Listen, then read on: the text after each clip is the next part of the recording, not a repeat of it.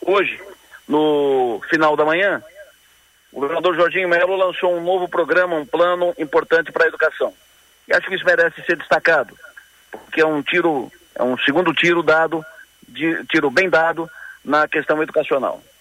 Depois da universidade gratuita, depois de tratar do ensino superior, garantir acesso ao ensino superior a todo catarinense, ou seja, ninguém deixa de estudar, fazer curso superior por falta de recurso, é mais ou menos essa base da universidade gratuita, o governo agora investe no ensino técnico, ensino técnico, segundo grau, ensino médio, curso profissionalizante. 2023, o governador Jorginho Melo marcou o seu mandato pela universidade gratuita. Agora, 2024, provavelmente a marca mais importante desse, desse período, desse segundo ano do seu mandato, será curso profissionalizante. O governo começa com uma ação igualmente importante, tão importante quanto a universidade gratuita, marcante, agora no ensino técnico profissionalizante.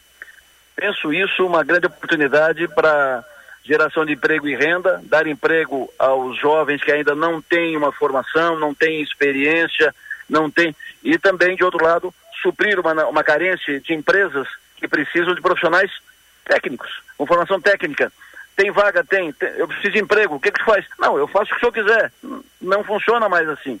Tu tem que ter, olha, eu tenho, eu tenho habilitação para essa área, para mecânica, uh, confeiteiro, uh, marketing, enfim, a pessoa tem que ter uma formação. Não pode ser, não precisa ser de curso superior, pelo menos curso técnico para começar. E aí depois avança. E é nessa, aqui nesse ponto que esse, esse plano, esse programa do governo vai atender ensino médio com 40 mil vagas. Cursos no contraturno. Ma matrículas abertas já neste mês, com primeira leva de 10 cursos profissionalizantes a partir de março.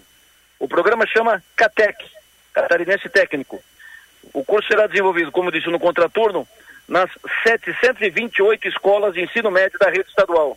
Investimento de algo de 200 milhões por ano pelo governo do estado. O programa pode oferecer 40 mil vagas, repito, neste ano. E o governador Jorginho Melo, quando fez o anúncio, o governador ligou com a universidade gratuita do ano passado e exatamente com a necessidade, o pleito dos empresários.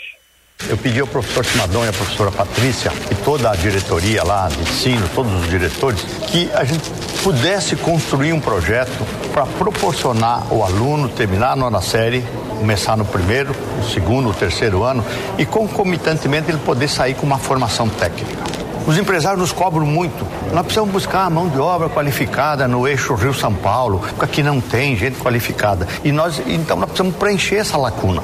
Universidade gratuita agora é um sucesso. Cada catarinense não vai ficar mais frustrado. Ele vai poder fazer a faculdade do seu sonho e o governo vai pagar. E depois ele vai trabalhar um pouquinho, só um tiquinho, uma horinha por semana, para devolver com o suor do seu rosto na profissão que ele escolheu, que é a paixão da vida dele. E precisava cobrir essa lacuna. Penso que essa é a informação, a notícia mais importante produzida em Santa Catarina nesta quinta-feira.